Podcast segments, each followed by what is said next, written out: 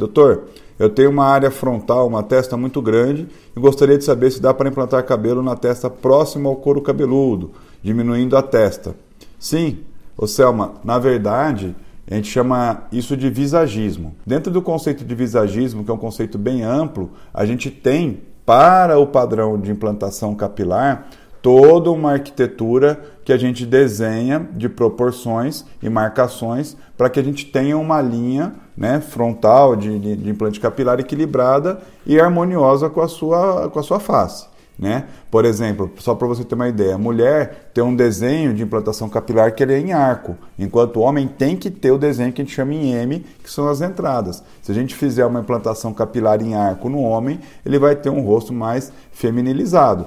Então tudo isso faz parte do conceito de visagismo. A gente para saber a sua linha, onde seria o ideal a da sua linha frontal, seria no, no exame físico, na consulta a gente pode simular essa linha de implantação capilar e sim, a, a, resposta é sim. A gente pode trazer ali em frontal, né, projetando uma implantação capilar em toda a linha frontal para você, de altíssima densidade, respeitando até mesmo o padrão de concentração de densidade que você tem por centímetro quadrado no seu couro cabeludo. Então, para você saber, por exemplo, a gente vai ter que mapear um centímetro quadrado da sua região frontal, vou ter que contar no dermatoscópio quantos folículos você tem por centímetro quadrado, se são 30, se são 20, se são 40, e na área onde eventualmente você tenha pouco cabelo, eu tenho que complementar a quantidade de folículo para que se atinja a mesma densidade da região frontal, ou então suplementar essa região toda para que se atinja esse padrão de 30 a 40 por centímetro quadrado,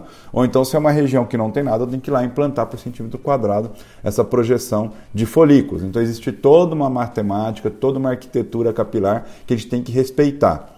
Na mulher tem um dado interessante, que é a área doadora, que é sempre a, a, a posterior e a lateral, que a gente vai coletar. Então fica até mais prático, porque a gente rebate o cabelo, retira de uma parte, né, esses folículos que serão implantados na região frontal, e depois você, ao, ao, devolver o cabelo na sua posição normal, ele cobre toda aquela área que foi feita a coleta, até que aquela região se recupere, cicatrize, que é rápido, tá bom? E os cabelos daquela região cresçam novamente. Então, a mulher fica super tranquila de fazer o implante capilar. E respondendo a sua pergunta, sim, dá para a gente implantar na linha frontal, projetando ela, trazendo ela para frente, a área de implantação, até um ponto de equilíbrio de acordo com o seu visagismo, tá joia? Vamos lá.